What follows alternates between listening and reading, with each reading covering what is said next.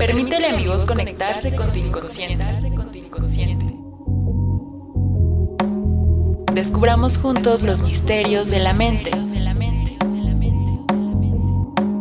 La psicología es más de lo que tú crees. No temas a lo desconocido, no le temas al poder de tu mente.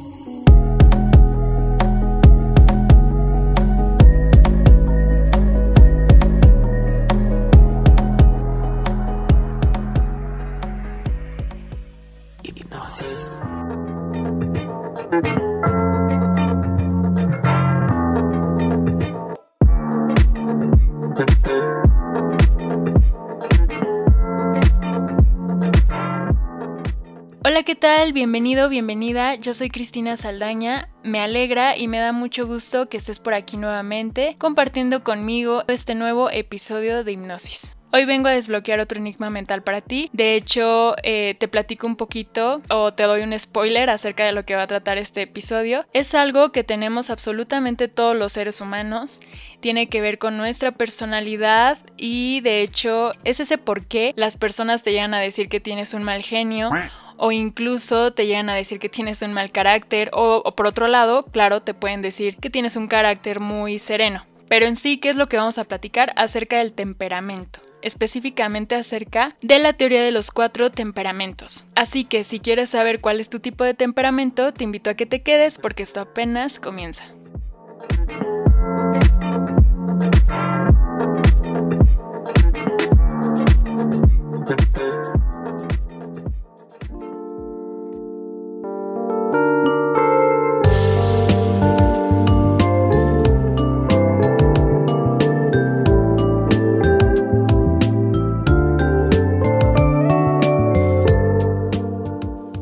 Ocasiones o la mayoría de las veces hemos escuchado que cada individuo tiene una personalidad distinta y única y la realidad es que así es. Incluso los individuos que llegan a ser gemelos llegan a tener experiencias muy diferentes. Esto da lugar a que cada individuo tenga diferente personalidad, diferente carácter y bueno, también dentro de esto encontramos lo que es el temperamento. Pero primero vamos a distinguirlos un poquito. El temperamento viene del latín temperamentum, que significa medida. Esta es la manera natural con que un ser humano interactúa con el entorno. Es esta peculiaridad e intensidad individual de los afectos psíquicos y de la estructura dominante del humor. El temperamento y el carácter son muy diferentes. Mientras que en el temperamento hablamos de un factor hereditario, el carácter es muy distinto. No es algo que se traiga desde el seno materno, sino que se ve afectado rotundamente por el ambiente, la cultura y el entorno social cada individuo se desarrolla. Y bien, a partir de esto, ¿qué es la personalidad? La personalidad abarca tanto la conducta manifiesta como la experiencia privada de la persona. Aquí tienen que ver pensamientos, deseos, necesidades, recuerdos. El temperamento digamos que es algo innato. Por otro lado, el carácter se va a formar según estas experiencias que tengas a lo largo de tu vida. Estos dos van a dar lugar a lo que es tu bella y única personalidad. De hecho, en algunos estudios se dice que, por ejemplo, los adolescentes todavía no tienen una identidad definida. A veces es difícil identificar un trastorno en algún adolescente. Se puede confundir con que está pasando por una etapa normal y por otro lado puede que en realidad se esté dando una patología, pero es muy difícil identificarlo precisamente por estos cambios que conlleva la adolescencia. Ya después de la adolescencia sí se puede dar una identidad por fin determinada. Y para entrar un poquito en contexto vamos a adentrarnos a la historia de los cuatro temperamentos, realmente el primero que tiene que ver o la persona que tiene que ver mucho con esta teoría de los cuatro temperamentos va a ser Hipócrates. Hipócrates, que era un médico griego, rechazó muchos puntos de vista de sus contemporáneos, ya que por ejemplo algunos de ellos decían que la enfermedad era producida por supersticiones, como la posesión por espíritus diabólicos. Por otro lado, Hipócrates sostenía que la enfermedad tenía una explicación física y racional, por esto se le considera el fundador de la medicina. También formó lo que es la teoría de los cuatro temperamentos. ¿Y de qué va esta teoría? Como sabemos, los seres humanos siempre tienen un afán o una inclinación por querer etiquetar y clasificar absolutamente todo lo que se encuentren en el planeta Tierra, incluso a ellos mismos. Es por eso que de aquí nace la teoría de los cuatro temperamentos. Se dice que desde hace mucho tiempo se clasificaba a los seres humanos por temperamentos. Hipócrates hizo la primera clasificación,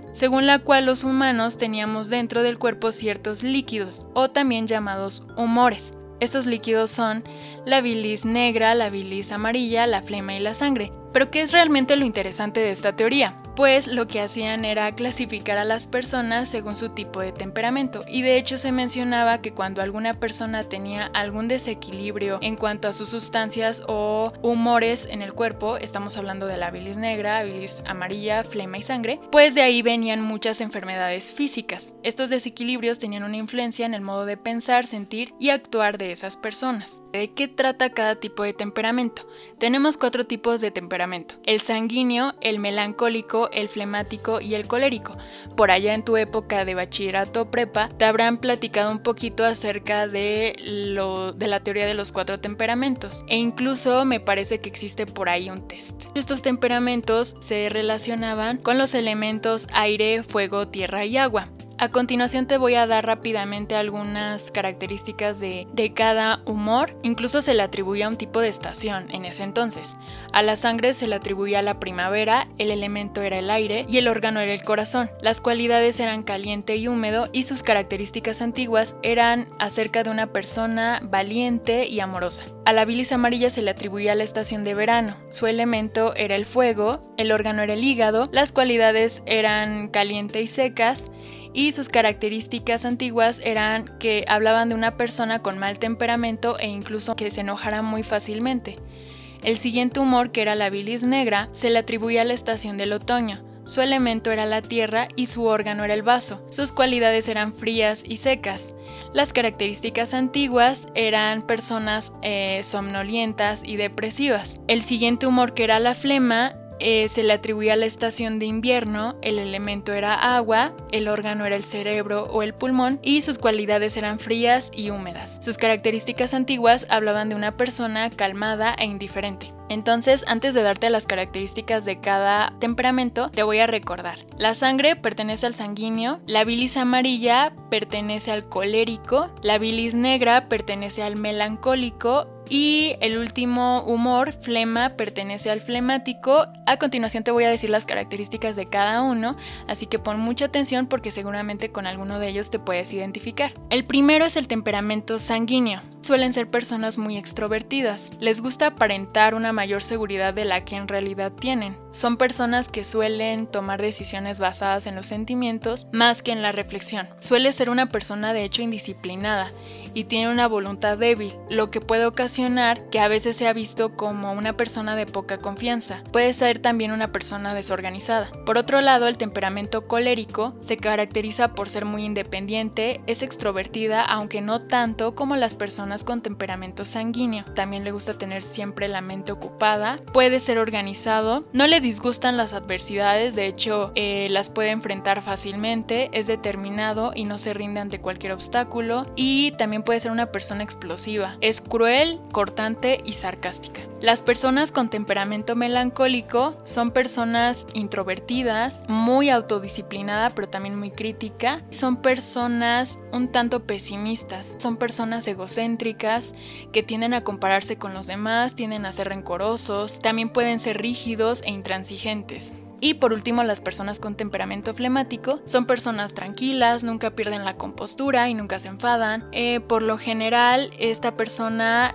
llega a ser un poco apática, rara vez demuestran sus sentimientos y también algunas debilidades del flemático es que puede ser lento y ocioso. A veces le falta un poco de ambición y de empuje. Suele escudarse del dolor y también puede ser una persona muy sensible. ¿Qué te ha parecido hasta ahorita esta teoría de los cuatro temperamentos? ¿Te has identificado con alguno? te voy a dar algunas otras características acerca de los cuatro tipos de temperamento. Por aquí tenemos al sanguíneo, que es una persona entusiasta, es muy comunicativo, estamos hablando de una persona extrovertida y algunos defectos del sanguíneo es que es una persona indisciplinada, impulsiva a veces, egocéntrica, violenta y de hecho voluble. Por acá tenemos al colérico, estamos hablando de una persona enérgica que da resolución a los problemas, práctica en sus actividades, eficiente es líder y es audaz. Algunos defectos del colérico es que es una persona sarcástica, impaciente, prepotente, puede ser intolerante y de hecho esto hace que sea poco empático con los demás. Por acá tenemos al temperamento melancólico.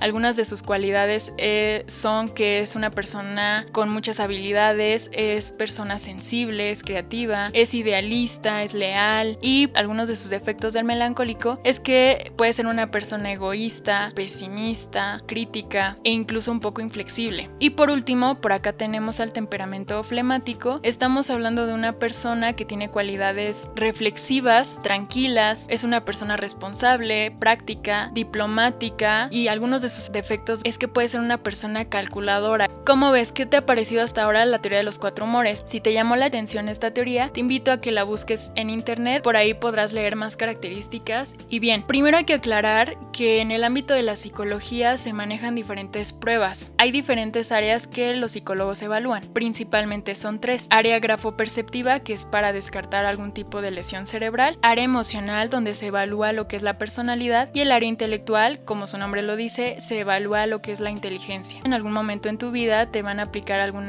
tipo de prueba de la personalidad, ya sea cuando entres a algún trabajo, cuando tengas alguna cuestión legal, seguramente vas a realizar alguna prueba. Por ahí mencioné que había un test de los cuatro temperamentos, hay que tener en cuenta que este sistema de clasificación no tiene un valor científico. Eso no quita que sea interesante, pero realmente no tiene un valor científico. En todo caso, puede servir para inspirar a la hora de desarrollar teorías e hipótesis que con el tiempo lleguen a contar con evidencia empírica a su favor. Cuando una prueba ya puede ser aplicada en algún sector de la población es porque ya tiene una confiabilidad y una validez. Y bien, ¿qué te ha parecido hasta ahora? ¿Te gustó esta teoría de los cuatro temperamentos? ¿Te identificaste con alguno? Si es así, te invito a que investigues un poquito más en internet, donde podrás encontrar muchas características y eh, más información acerca de esta interesante teoría.